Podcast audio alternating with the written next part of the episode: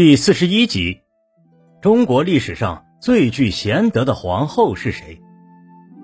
提起中国历史上的皇后，大致可分为两种：一种是凭借自己的特殊身份，依仗外戚势力结党营私，干预朝政，甚至祸国殃民的；而另一种则是贤惠有德、深明大义、协理后宫，时刻提醒身为皇帝的丈夫要勤于政务的。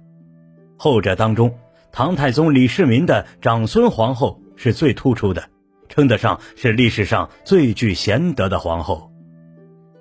长孙皇后祖上是鲜卑族人，她自幼精通文史，十三岁时嫁给了还是秦王的李世民，被册封为秦王妃。李世民当了皇帝后，便封她为皇后。当时，长孙皇后的哥哥长孙无忌。与唐太宗李世民是不依之交，而且还是功臣。唐太宗想给他一个显赫的高位，享尽荣华富贵。然而此举却遭到了长孙皇后的反对。他认为这会使大臣们有依靠皇亲国戚好做官的感觉。他又劝自己的哥哥主动向皇上说明，不求高官。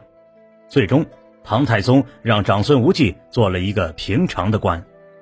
还有一次，以执剑著称的魏征让李世民下不来台，李世民怒火中烧，见到皇后狠狠地说了一句：“一会儿我一定要杀了魏征这个乡巴佬。”长孙皇后听后什么也没有说，默默地退了下去。她在内侍中换上了重要场合才穿的礼服，跪在李世民面前恭祝李世民。李世民吓了一跳，问其原因。皇后才开口说：“我听说主上贤明，做臣子的就敢于直言。如今魏征直言进谏，说明陛下您贤明啊！”一句话，即使李世民的怒气全消，也保住了忠臣魏征的性命。在生活方面，长孙皇后也一向简朴，对于嫔妃更是爱护有加。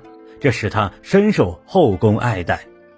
可惜的是，长孙皇后三十六岁时染病不起，临终留下遗嘱：依山而葬，不造坟，用木器、瓦器作为陪葬品。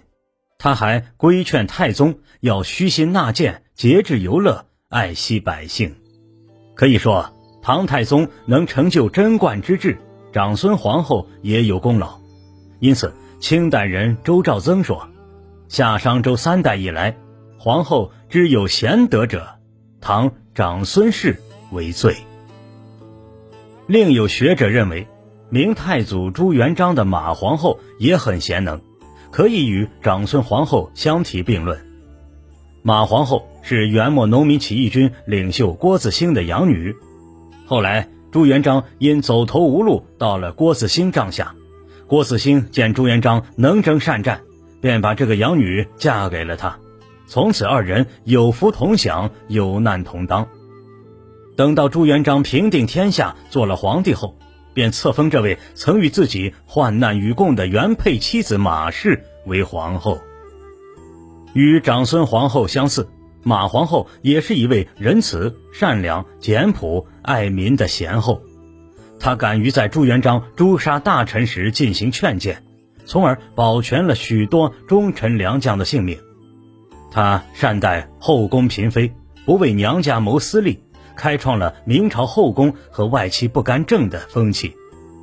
在生活上，马皇后一直保持简朴的作风，从前穿过的旧衣服也舍不得丢弃。遇到荒年灾月，她带头吃粗茶淡饭，以此。来体察民间疾苦。